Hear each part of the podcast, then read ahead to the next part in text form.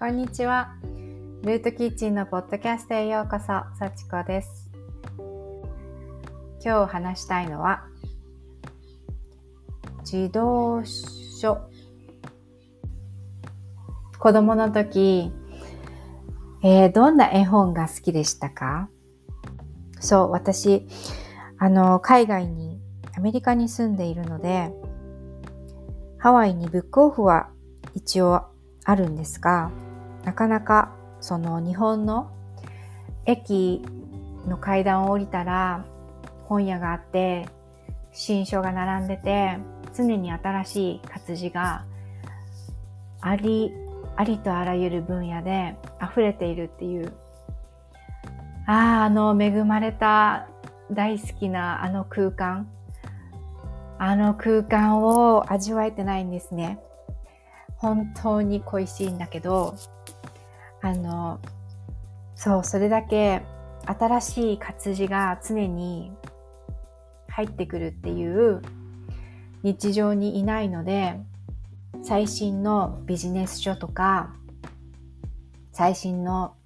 えーと、人気作家さんの新作とかそういうのに触れる機会がすごく少ないんですがでもねえー、私にとって常にバイブルみたいな何回読み返しても学びが、うん、常に学びがあっていろいろなことを考えさせてくれて想像の世界に、うん、入らせてくれるのが児童書なんですね。で特にねあのモモミハイル・エンデのモモが大好きで、うん、時々読み返して、また新しいね、場所にこう、思いを馳せたり、考えてみたり、いろいろなことを考えるには、児童書って本当に子供にもわかるように、子供にもわかる世界観があるし、大人になってから読むともっと深い違う視点でこういうことを書きたかったのかなって思える視点があったり、みんなそうだと思うんだけど、好きな絵本がいっぱいあって、私本当に絵本から色彩も感覚も感動もなんか創造性とかイマジネーションの世界だよねとかクリエイティブなこととか、うん、なんか自然の摂理とか、とにかく絵本って本当にあの世界、あのページ数で素晴らしいことを子供にも読み聞かせしてる母親にも違う視点でまた母になったらわかるし、素晴らしいなって思うのね。で、私ね、すっごいトラウマがあって、これ前にね、録音したことあるんだけど、でも発表できなかったのね。それほどトラウマなんだけど、これね、でも本当に解放になると思うから、言うね。えっとね、忘れもしない、あの、ニューヨークの大学に行ってる時があって、で、その時に、マンハッタンのすごい下にある、まあ前のトレ、ワールドトレードセンターがあったあたり、そこにある、えー、短期大学に通ってたのね。で、そこでは、えっとね、幼児教育の勉強をしてて、それで必須科目の中に英文学が入ってたのね。で、ある夏の、夏のセメスターの時に夏期講習としてその英文学を取ろうと思って、それでそのクラスをね、夏の間に取ったことがあるのね。で、忘れもしないね、その英文学の先生が、うーんとね、真っ黒な洋服を、全身、真っ黒な洋服を着ていて、で、指という指と首と、えっ、ー、と、イヤリングとか全部がこうシルバーのものをまとっていて、もう指も本当に何個ついてシルバーが何個ついてるんですかっていうくらい、あの、そう、なんか一言で言ったら、魔女みたいな、いでたちの先生が英文学の担当の先生だったの。で、あその先生に会った時に最初にちょっとギョッとして、うわっていう直感はあったんだけど、その時はそんなさ、そんな直感を頼りにこの先生のは受けたくないなとかはないじゃない。で、その夏の間に英文学を取ってしまえたら、あの、効率的だな、みたいな、いろいろあって、それを取ることにしたのね。で、あの、サマークラスっていうのは、1学期、その1セメスターで受ける1学期の、あの、科目とは違くて、ぎゅっと、毎日、月金で毎日ぎゅっと行くんだけど、3週間くらいで講座が、講義が終わって、そう、夏季講習みたいな感じで単位が取れるっていうさ、そういう、えー、サマープログラムの良いところがあって、それで英文学取ったのね。で、その先生だったじゃない？で、最初の日のクラスで先生がみんなに課題を与えたの。今からエッセイ書いてもらいますって言われて、突然のテストね。で、自分が今まで触れてきた、え、ー、と、好きな英文学。それで、うんと、時間内に、そのなぜ好きなのかとか、どういうところが好きなのかみたいな。え、書けなさい。はい、スタート。みたいな感じで、急にテストが、エッセイのテストが始まったのね。それで、英文学って言われてさ、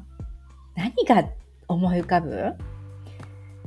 突然。で、私、本当にそんな、きょとんって感じで。でもさ、何か書かなきゃさ、もうその時点でさ、クラス受けれないわけじゃない？まあちょっと恥ずかしくてさ、何、何について書いたかは言えないけど、だけど、本当にその児童書のカテゴリーになるような本の感想文みたいなのを 書いたわけ。だってもう書くしかないじゃん。書かなかったらそのクラスはいけないし、まあ、とにかく何か書こうと思って、そう。それで、まあ、英文学っていうカテゴリーにはならないと思う。全然ね、その先生が言う。だけど、とりあえず、自分が読んだアメリカの作家の本 っていう、もうめっちゃランクが10も50も下がった時点で書いたわけね。で、ああ、こんなこと書いてる人いないだろうなっていうさ、そういう恥ずかしい思いもしながら提出して、次の日に行きました。で、そしたら、その次の日に先生が、そのサマークラスの概要を話して、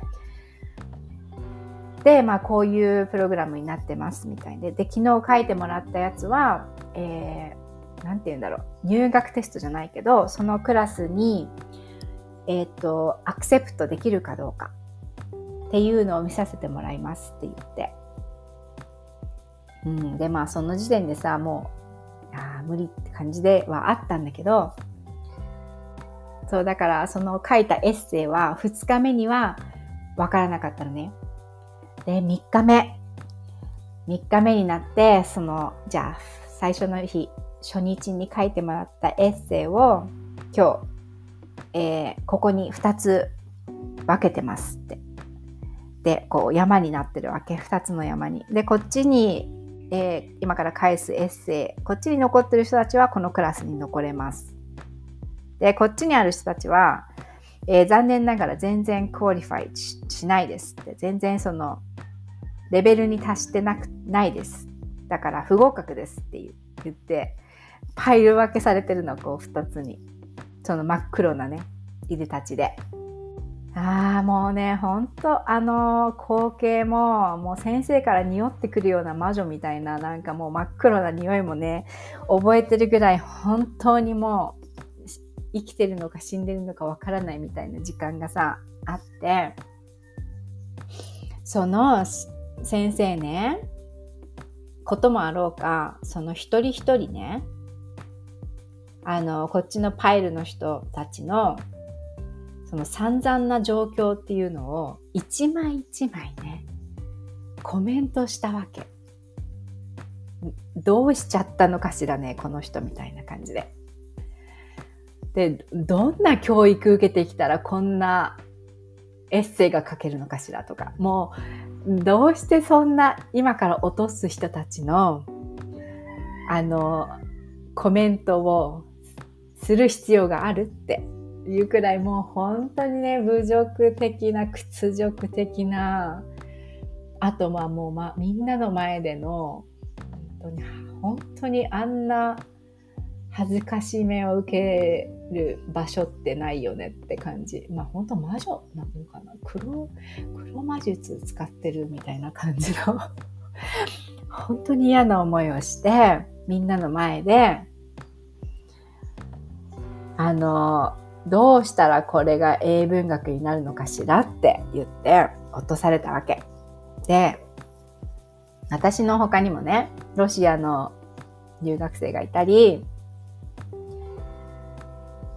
で、その子はまあロシア文学みたいなのを書いて、で、しかも英文学なのにどうしてそもそも違うロシアの作家のこと書いてるのかしらみたいな感じで、その人、その子もそうやって、あの、すごく屈辱を受けたりとかして、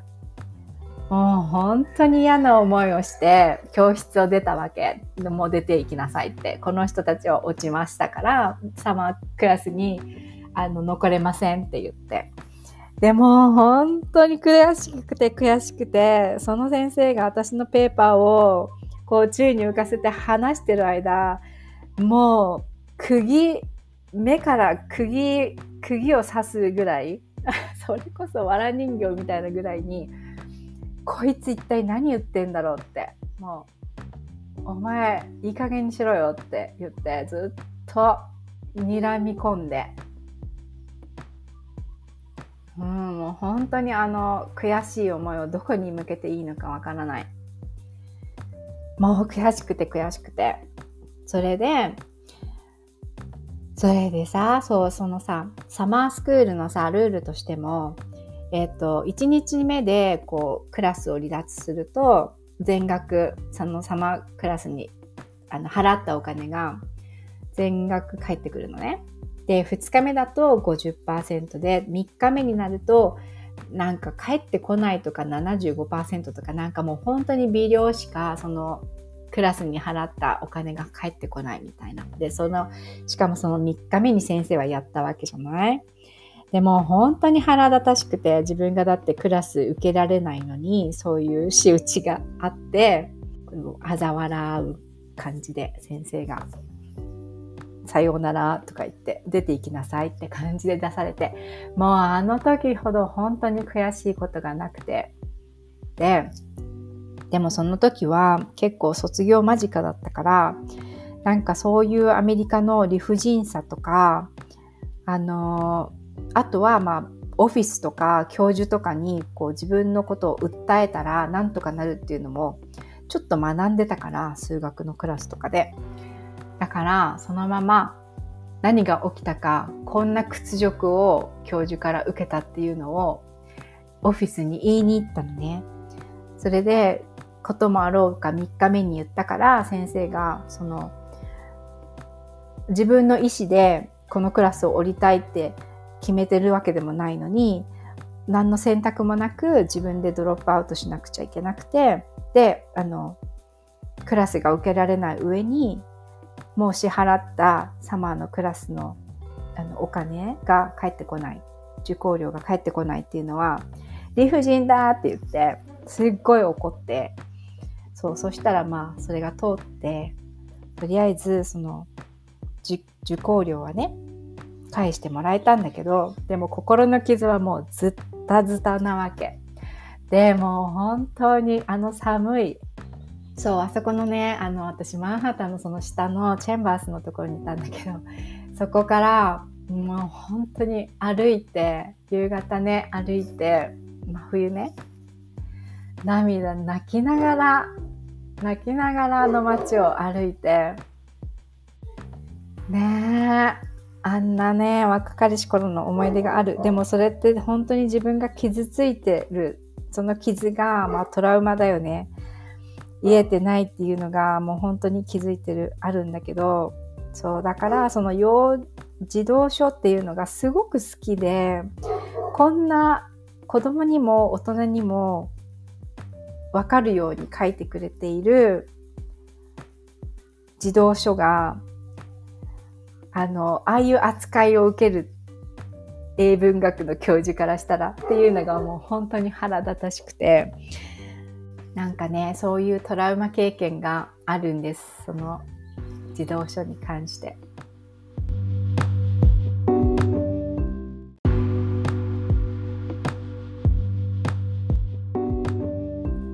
がねワンワンうるさくて中断しちゃったんだけどえっ、ー、とねさっきの続き。それであの私ね本当に小さい時に母親がよく絵本を読んでくれたのね。で母はなんか絵本を読むのが上手な人みたいな。なんか近所でもさ団地でもそんな感じで。なんかの記憶でだから誰だったっけな？なんかさっちゃんのお母さんに絵本読んでもらったことがあるとかどっかの児童館かなんかで絵本読む人だったりとか母自体も絵本が好きだったし読むのが上手ででその世界観にだから入りやすかったのもあるんだろうね。だから私にとっては絵本の世界って本当に安心感とか自分を育んでくれるさすごく大切なものだったわけねでもその英文学のそのさ魔女みたいな先生との出会いのおかげでそれがすごくトラウマティックな侮辱される経験になったわけよ。それがやっぱり悲しかったんだろうね。うん。だからね、そう、あの、今日さ、思い立って、あの、自分の、うん、好きな児童書の、なんかほら、全体的に知ってる物語でも、時々わーってその文章とか、その信念とか思想とかがさ、深掘りできる時とか、なんかすごく響く時とかが来るじゃない？その絵本では。それを、うんと、音楽も大好きなんだけど、その今好きな音楽とか、その今の気分な音楽とかと一緒に、えっと、インスタのさ、リールにあげようと思って、それを上げてみたのね。あ、あげるのね、今から。あげるのね。そう。それで、そう、なんかさ、YouTube とかだと、その、ビジネス書とかさ、今最近の新刊のあの本の解説番組とかっていっぱいあるじゃない？読まなくてもそうやってわーってこういうことですよって解説してくれる人たちがいっぱいいて。でもさ私にとってはなんかそういう最新刊のなんか科学的根拠とかあのビジネス書とか全然なんか英知って感じではないんだよね。なんかその時々流行りの最新情報っていう感じでさそういうのに乗らなきゃ、勉強しなきゃ、何か新しいことを得なきゃって思わせる作用が、なんか加速するっていうかさ、うん。それよりは私は本当に児童書の、特に桃とかさ、なんか終わりのない物語とかさ、何、何が好き？あるでしょ？なんかずっと好きな本。ああいう不滅のね、永遠のテーマを扱ってる児童書、絵本。そういうのがすごい好きで、それから何を感覚的に得るのかっていうのの方が、なんか自分のさ、その、イメージの世界とか、世界、頭の中とまた宇宙とは、なんかさ、すごいんだけど、一瞬迎えたじゃない？一瞬迎えたと思ったら、一木にさ、外の野良猫たちがさ、すごいんだけど盛んで、お盛ん皆さん。春ですよ、春。猫たちすごくない？もうミャンミャン言ってるの。なんかうちね、子猫が、救った子猫がいるからさ、多分人気なんだろうね。誘いに来てるんですよ。すごいよね。立春とともに春がやってきましたね。何の話してたんだっけ？というわけで、そう、あの、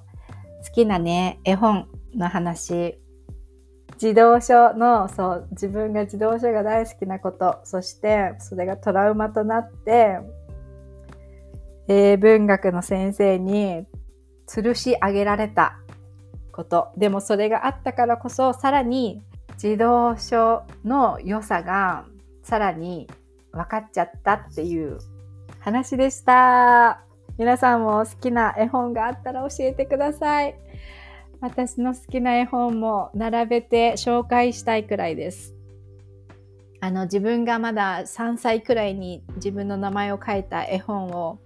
母親がちゃんと取っといてくれてでしかもそれを送ってくれてまだ自分の息子に読めるようにって言ってアメリカまで送ってくれてそういう世代世代で受け継がれている本が絵本があるっていうことも素晴らしいよねそういう良さもありますね。